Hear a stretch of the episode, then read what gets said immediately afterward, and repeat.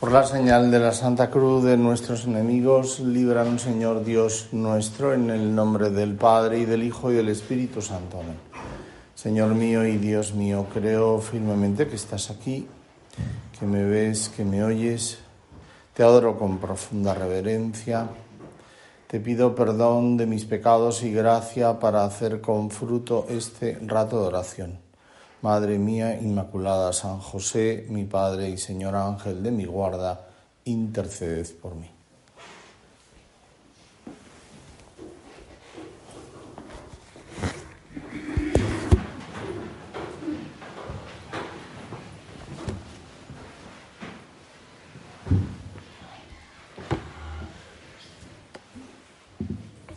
Dios pensó en nosotros desde el comienzo de la historia. Y eh, no solamente pensó, podríamos decir así, como a nivel teórico, como un pensamiento creador, ¿no? que es lo que realmente fue también, ¿no? sino con un pensamiento de amor, porque Dios es amor. Y ese pensamiento de amor quiere decir que Dios ya nos quiso desde el primer momento, desde el momento de nuestra creación pensó y como nos amó, soñó para nosotros pues una vida, una vida de entrega, una vida cercana a Dios, una vida de oración, una vida como la que nosotros libremente hemos de abrazar, que es la vida diseñada y pensada por Dios para cada uno, que es nuestra vocación. Es decir, aquello para lo que nosotros hemos sido creados, para lo que Dios nos ha puesto al mundo, pero, como contábamos ayer, respetando de un modo absoluto nuestra libertad, sin querer imponerla, sino que quiere que nosotros también correspondamos con ese amor que es libre siempre, a ese amor que el amor creador de Dios. Ese destino en la tierra, el final de la singladura, podríamos decir en términos marineros, el puerto de refugio al que nos dirigimos en este tiempo de merecer que es nuestra vida, pues no es otro que la santidad, es decir, ser santos. Y ese es el sueño que Dios tuvo para cada uno de nosotros. Esa palabra siempre nos parece una palabra así muy comprometedora, muy compleja, muy difícil de alcanzar, una quimera, una meta irrealizable.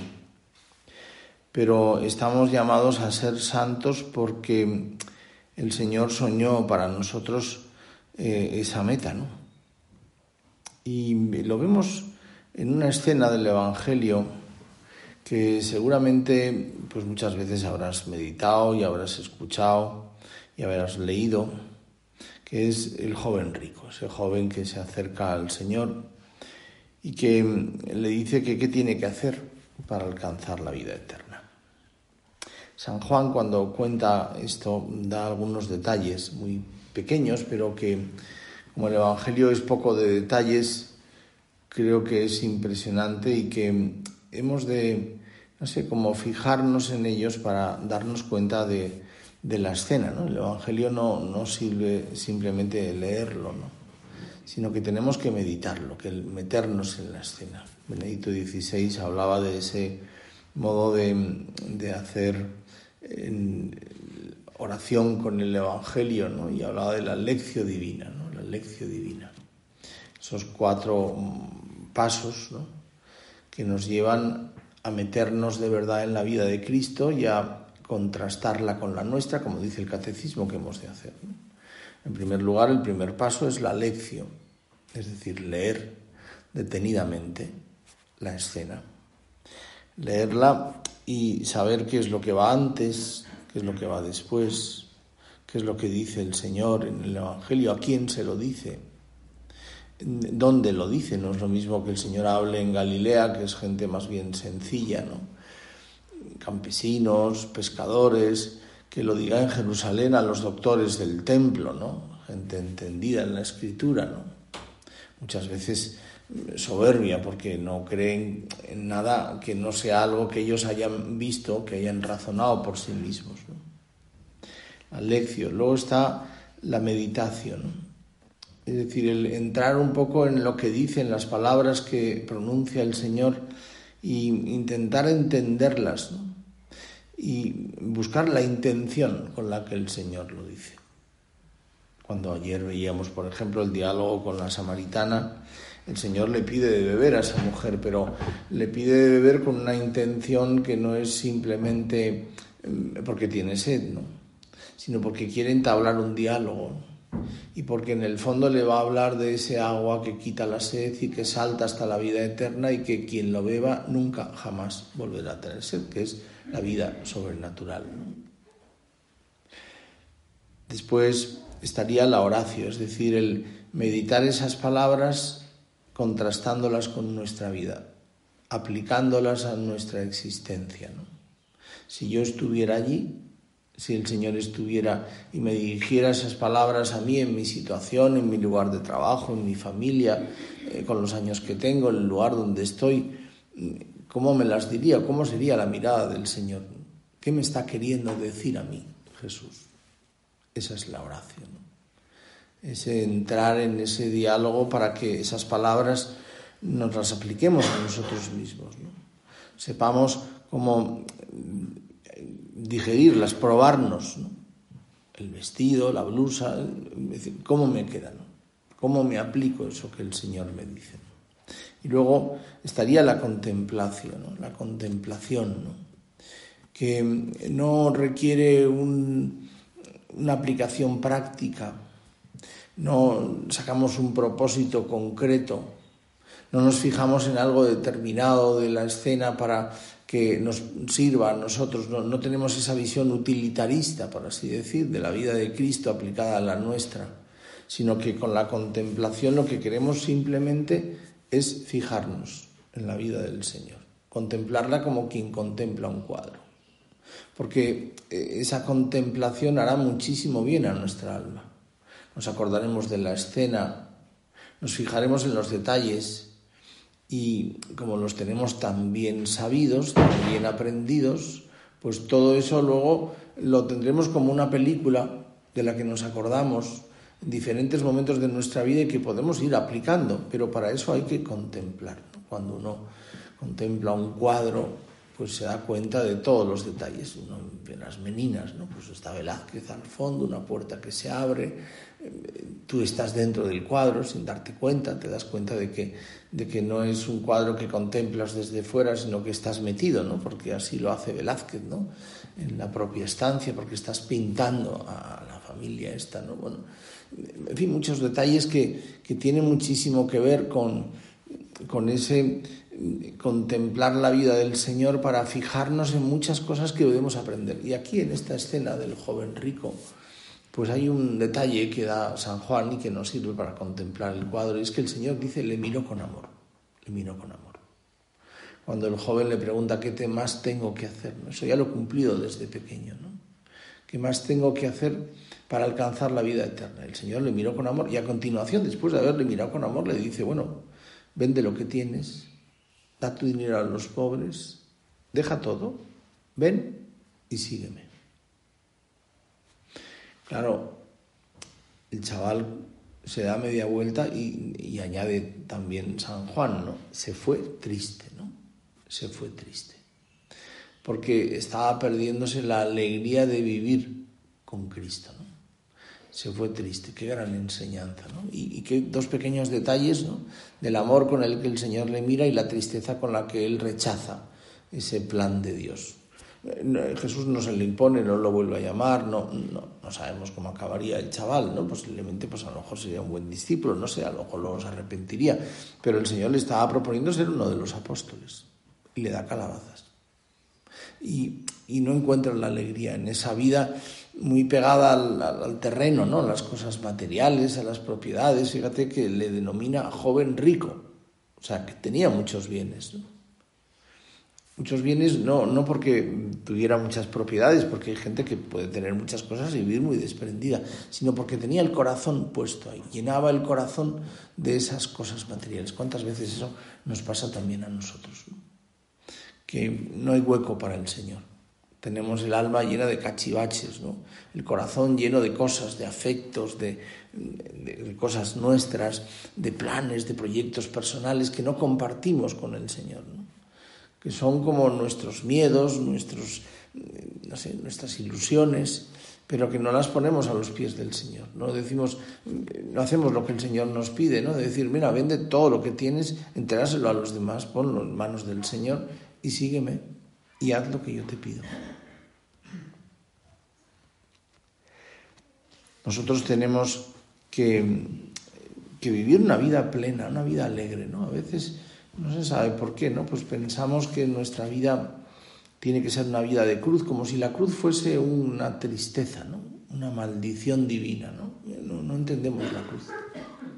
La cruz precisamente es el alivio que Dios da a aquellos a los que sufren. Es el sentido que Dios da a las personas a las que, bueno, pues les ha pedido ese sacrificio, ¿no? y con el consuelo de la cruz saben llevarlo no solamente con dignidad, sino con amor. Y encuentran en la cruz pues una riqueza impresionante, infinita. No sé, los santos que han sufrido el martirio, las personas que han llevado con alegría una enfermedad, las personas que han sufrido pues la pérdida de un ser querido cuando eran a lo mejor muy jóvenes o estaban muy necesitadas de él, ¿no? pues como al ofrecer eso al Señor, al, al encontrarse, al abrazar la cruz, se han encontrado con el consuelo de Dios que ama. Por eso nosotros tenemos que darnos cuenta de que el Señor quiere para nosotros una vida feliz, una vida plena, en la que no habrá, no hay una vida plena si no hay cruz, porque si queréis ser mis discípulos, toma la cruz y sígueme, tiene que haber cruz la cruz de la contrariedad, la cruz de las dificultades, la cruz de notar que nos cuestan las cosas, la cruz de la vida cristiana, que no es fácil a veces vivirla, porque lo más sencillo pues es dejarse llevar, ¿no? Y, dejar que el ambiente, eh, no, ir contracorriente, sino que el ambiente poco a poco nos vaya como, mm, como dejando deslizar por una pendiente, bueno, pues que, que acaba en un precipicio, ¿no? Tenemos que mirar a Cristo, ¿no? Descubrir esa mirada de amor, que es importantísima, porque es la mirada que en estos días yo te aconsejo que descubras en Dios nuestro Señor. Dios no es, no sé, cuando yo era pequeño en el catecismo había una imagen, ¿no? En el catecismo de segundo grado, que a mí me ponía un poco nervioso, ¿no? Ponían y representaban a Dios, tienen toda una historia, en fin, como un ojo dentro de un triángulo, ¿no? Dios que lo ve todo, ¿no?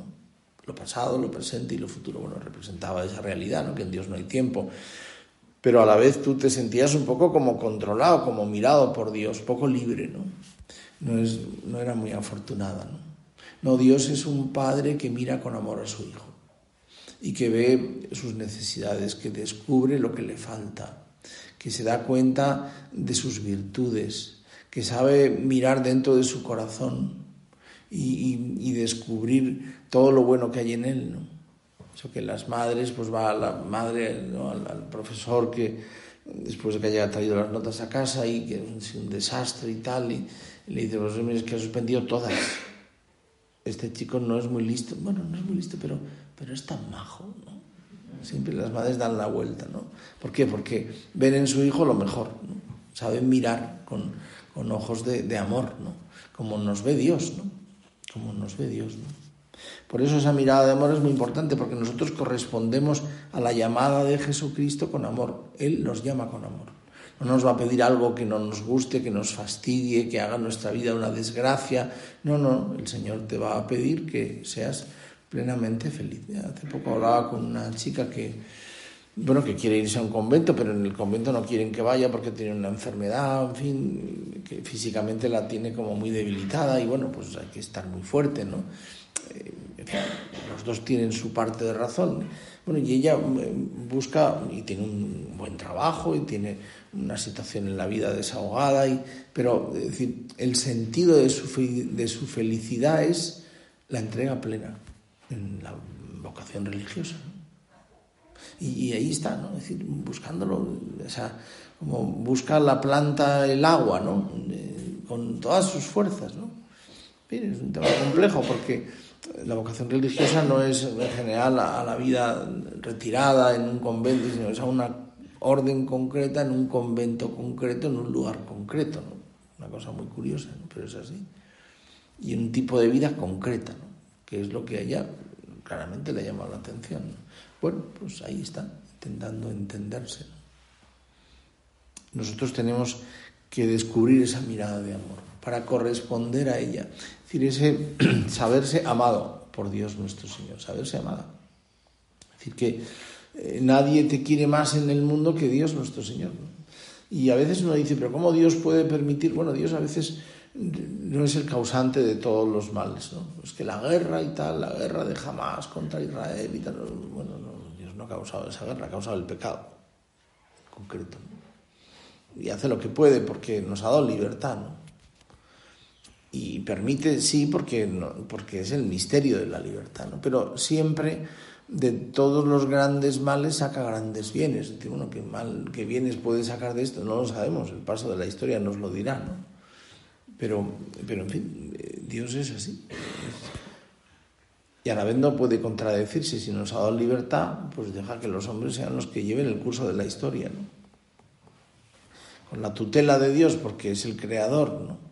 Y porque conoce el final, pero siempre dejando esa plena y absoluta libertad a los hombres, que pueden apartarse de él. Bueno, una llamada es de amor y nuestra correspondencia es de amor. Cuando nos sabemos amados así por Dios, eh, ¿cómo no vamos a hacer? Lo que mueve el mundo es el amor. Es el amor. O la falta de él. El odio, ¿no? Pero más vale que sea el amor, porque la falta de amor produce unos desastres increíbles. El odio es tremendo. Bueno, nosotros tenemos que sabernos amados por Dios y corresponder a ese amor, ¿no? Amor que se manifiesta en una entrega. El secreto de la felicidad es la entrega. Si tú miras a tu propia vida, los momentos en los que has sido más feliz, en los que has estado más contenta, en los que te has encontrado con Dios frente a frente, en los que has mirado a Jesús a la cara, pues son los momentos de entrega los momentos en los que, bueno, pues has hecho algo por los demás, te has decidido a seguir un camino concreto de entrega y te has sentido plenamente feliz, con una felicidad un poco inexplicable, ¿no? Porque tampoco sabes un poco de dónde viene, cuál es el origen, por qué sucede eso, ¿no? Pero siempre coincide con la entrega. Y de hecho, la entrega es lo que nos produce esa felicidad tan grande, ¿no? Hace poco como dos o tres semanas, ¿no? Eh, estaba ahí en, la universidad, en el despacho, y vino a verme una chica que, que empezaba un máster y, y, bueno, pues empezamos a hablar. Me había preguntado por un pasillo, ¿puedo tener edición espiritual? Me encantaría hablar con usted y tal, pues estoy en el despacho. Total, que me empezó a contar que, que dice, mire, por ir al grano, yo estoy profundamente enamorada de Jesucristo. Es el amor de mi vida bueno, está haciendo un máster y te va a trabajar y tal, y tienes novio y dice, no, si Dios me pone a alguien, fenomenal, si no, da igual. Pero el amor de mi vida es Jesucristo, es Dios. Amo a Dios con locura. Claro, esto, no sé, no era una chica que tuviese un, una chica normal y corriente, absolutamente normal. A mí me llamó muchísimo la atención, ¿no? Yo quiero así a Jesucristo, yo quiero así a Dios. Yo estoy profundamente enamorado del Señor. Me hizo pensar. Bueno, esa tiene que ser la moneda con la que nosotros correspondemos al amor que hemos descubierto que Dios nos tiene. Primero hay que descubrirlo. ¿Y cómo descubrimos el amor de Dios? Pues descubriendo que muchas veces muchas de las cosas que nos pasan son providencia de Dios. Tiene un camino para conseguir descubrir ese amor de Dios es el agradecimiento. Cuando una persona es agradecida, ya lo dice el refrán, es de bien nacidos, ¿no? Ser agradecidos, pues valora mucho más lo que Dios te da. Una persona agradecida valora un pequeño detalle, una llamada, un WhatsApp a tiempo, un recordatorio, un favor que te hacen y lo agradeces porque lo valoras. Ya la persona que te lo ha hecho se da cuenta de que hay una conexión, un nexo de unión entre el que hace el favor y el que lo agradece. Y el que lo agradece además lo hace de corazón, De tal manera que es como una correspondencia a ese amor que ha puesto cuando le ha hecho ese favor, cuando le ha dado aquello, ¿no? que esa persona se lo agradece. Se establece una relación, una relación amorosa. Y una relación que hace que el que hizo el favor pues tenga como casi la obligación de volver a hacerlo porque me lo va a agradecer, lo va a valorar, cosa que otros no. Por eso un camino precioso es el agradecimiento, dar gracias a Dios por todo, por lo que te da, por lo que no conoces, por lo que hace sin que tú lo sepas, por lo desconocido, por lo que sí te das cuenta, por aquello que no aprecias, quién está detrás, por qué esto me sucede, pues está Dios, evidentemente.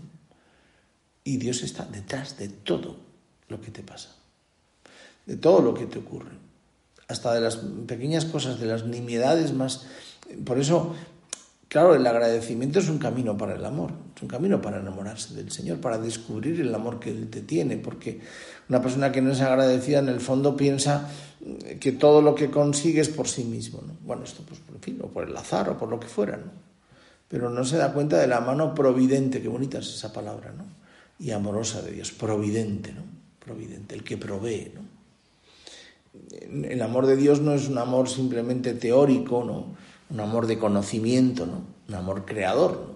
Que no es poco, sino que es un amor providente, es decir, que continuamente provee y hace gestos de amor y te consigue cosas porque te quiere, te demuestra el amor con cariño. Me acuerdo una vez, mm, pues, en fin, no voy a contar aquí la historia, pero montamos ahí en una parroquia en la que yo trabajo, pues hace mucho tiempo, una actividad matrimonial y tal. Y bueno, y no nos salió y entonces pues tuve que llamar a la persona que, que, estaban apuntados porque habíamos hecho un, retiro para matrimonios un fin de semana, se llenó, hicimos otro día y solo había una pareja, un matrimonio. Entonces les llamamos y tal, y me dijo, no, tienen que hacer algo porque yo he conseguido convencer a mi marido, mi suegra ha venido a cuidar a los niños, yo he pedido días en el trabajo, o sea, vamos, invéntense algo pues eh, pensamos, yo tenía que pasar la ITV y dije, ah, ITV, ITV matrimonial. Ah, pues mira, podemos hacer unas charlas. Bueno, total, que como somos muy ingeniosos, pues se nos ocurrió hacer la ITV matrimonial. Ya han pasado más de 3.500 matrimonios ¿eh? por las ITV matrimoniales. Es una cosa impresionante. Algunos de vosotros habéis estado allí. Bueno, pues total que montamos la ITV y, y, al final, después de todo ese... Claro, le dijimos a ella, bueno, muy bien, pero estás tú sola, o sea que tienes que conseguir 15 matrimonios. Y los consiguió pues consiguió amigos suyos y gente que conocía y tal. Bueno, y, ahí pues empezaron la historia de un fracaso, fíjate cómo sale una fórmula de éxito, ¿no? Bueno, el caso es que, pues como, pues eh, un día ya después de la ITV, esa semana, pues me manda un WhatsApp, me manda una foto de un ramo de flores, ¿no? Escribiendo, ¿no? A ver qué dicen. Y entonces me dice, mm, fíjese que después de 15 años mi marido me ha mandado el primer ramo de flores de su vida. Solamente por esto ha merecido la pena. Yo pensé, será Zulu el marido, ¿no? Que en 15 años no se le ha ocurrido eh, mandar un ramo de flores con lo que le gusta, ¿no? Bueno, ya se ve que le ha encantado, ¿no? Pero bueno, ya solamente por esto ha merecido la pena. Bueno, pues el amor se concreta en detalles, ¿no? Tú, no sé, una amiga te cuenta algo, una necesidad, una preocupación que tiene por un hijo, que le operan tal día y tal, ah, pues nada, lo voy a encomendar, voy a rezar por él, tal. Luego ni le llamas, ni sabes qué ha sido de él. Eh, el amor hay que manifestarlo en detalles materiales, ¿no? No simplemente en, en una preocupación, no, no. Y el amor requiere agenda, y requiere oraciones concretas, y requiere gestos reales, ¿no? Ay, es que no sé qué hacer, bueno, pues no te preocupes, ya te hago yo la cena y tal, y te hago yo la comida, te la llevo a casa y tal, y mando uno de mis hijos, no sé qué. Bueno, ese es el amor, eso es que quieres de verdad una persona, lo demuestras con, con hechos concretos, ¿no? no con teorías, no, no una especie de, de, sentimiento así, sino que, bueno, pues te voy a ayudar a buscar esto, te voy a conseguir este asunto, o no te preocupes, yo me encargo, y olvídate y ya está, una preocupación menos. Bueno, eso es que quieres a una persona de verdad. Bueno, pues con el Señor nos pasa un poco lo mismo, ¿no? yo le quiero mucho a Dios, ¿sí? pero demuéstraselo con obras concretas. Fíjate, obras de amor que, que no solamente se manifiestan en, cosas que hacemos por Dios. A veces pensamos que la vida cristiana es hacer cosas, hacer la lectura, hacer la oración, ir a misa, hacer el rosario, hacer no sé cuántos. Bueno, es una manera de demostrar el amor a Dios, pero no es la única. ¿eh? Es amarle a los demás, es vivir la caridad, que es mucho más importante. Es vivir tu fe en comunidad, es ayudar a transmitir la fe a los que tienes a tu lado con naturalidad. Es defender las ideas de Dios, es formarte para conocer más a Dios y poderle amar más. Y luego sí, manifestarle el cariño, pues cuando le recibes en la Eucaristía, cuando le visitas en el sagrario, cuando haces oración. La oración es la fuente de ese trato personal íntimo con Dios nuestro Señor. Evidentemente necesitamos la vida de oración, pero no, es lo único, no, no se trata, el, el, amor de Dios a veces tendemos un poco a que es una cosa personal entre Dios y tú, sí, es personal entre Dios y tú, pero se tiene que manifestar a tu alrededor. Decir, a Dios le amas en los demás a Dios le amas viviendo la caridad. La, ley y los mandamientos se resumen en amar a Dios sobre todas las cosas y al prójimo como a ti mismo. Hay un, y termino con esta idea que creo que es muy interesante, ¿no? Es decir, a veces eh, cuando recibimos al Señor en la Eucaristía no nos damos cuenta de una, bueno, una cosa que, que es lo más importante, ¿no? Es decir, tenemos a Dios dentro de nosotros, sí, como lo tuvo la Virgen en su seno, lo llevó nueve meses, de una manera real, ¿no? físicamente eucarística, pero real, ¿no? porque Dios está en las especies sacramentales, ¿no? en el pan y en el vino. ¿no? Pero, pero lo importante no es simplemente tener a Dios con nosotros ese tiempo y cuidar esa acción de gracias y esos momentos de intimidad, sino que te has identificado con Cristo. Es más, te has hecho otro Cristo. Es decir, que las virtudes y las obras buenas y la bondad de ese Dios han entrado en ti. Es decir, tú eres Cristo. Eh, es muy fácil de entender esto. ¿no? Es decir, cuando tú, por ejemplo, tienes una amiga muy valiosa que tiene muchas virtudes, que es muy generosa, que es una persona nativosa, que está continuamente haciendo favores a los demás, que se preocupa por la gente, que te quiere, además que, te escucha, ¿no? Bueno, pues mm, eso sin darte cuenta se te va pegando, porque aprendes de ella, ¿no? Pues cuando tú recibes a Cristo en la comunión y lo haces con amor, se te va pegando las virtudes de Cristo. ¿Y en cómo se manifiesta esa identificación con Cristo, ese ser otro Cristo? En cómo vives la caridad. Miren que la caridad, que es como el signo distintivo del cristiano, que es lo que llama la atención del Evangelio. Es decir, ¿por qué Cristo tenía ese atractivo ¿no? las personas que se van encontrando con él en el Evangelio? Pues porque era un hombre tremendamente que se volcaba con los demás. ¿no? Una viuda que entra, entra en Jericó, ya sale, va hacia Sicar a enterrar a su hijo único. Y, y bueno, pues la atienden, se paran, hacen que baje el ataúd, sacan al niño, lo resucitan y sigue. No se para en decir, ay, pobre y tal. No, no, sino que solucionan los problemas de la gente. Bueno, así era Cristo y por eso tenía ese atractivo. Nosotros viviendo la caridad es como manifestamos nuestro, nuestra vida cristiana a los demás. Es importantísima la caridad, hablaremos de ella. Vamos a pedirle a nuestra Madre, la Virgen, que tengamos en estos días ese deseo, te decía ayer, de escuchar la voz de Dios, pero también no solamente de escucharla, sino de hablar con el Señor, de conectar con Él, ¿no? Y de seguir ese camino, ¿no? De amor por el que el Señor nos llama, ese camino de santidad, ¿no? El plan que Dios ha pensado para ti desde el origen del mundo, desde que te creó.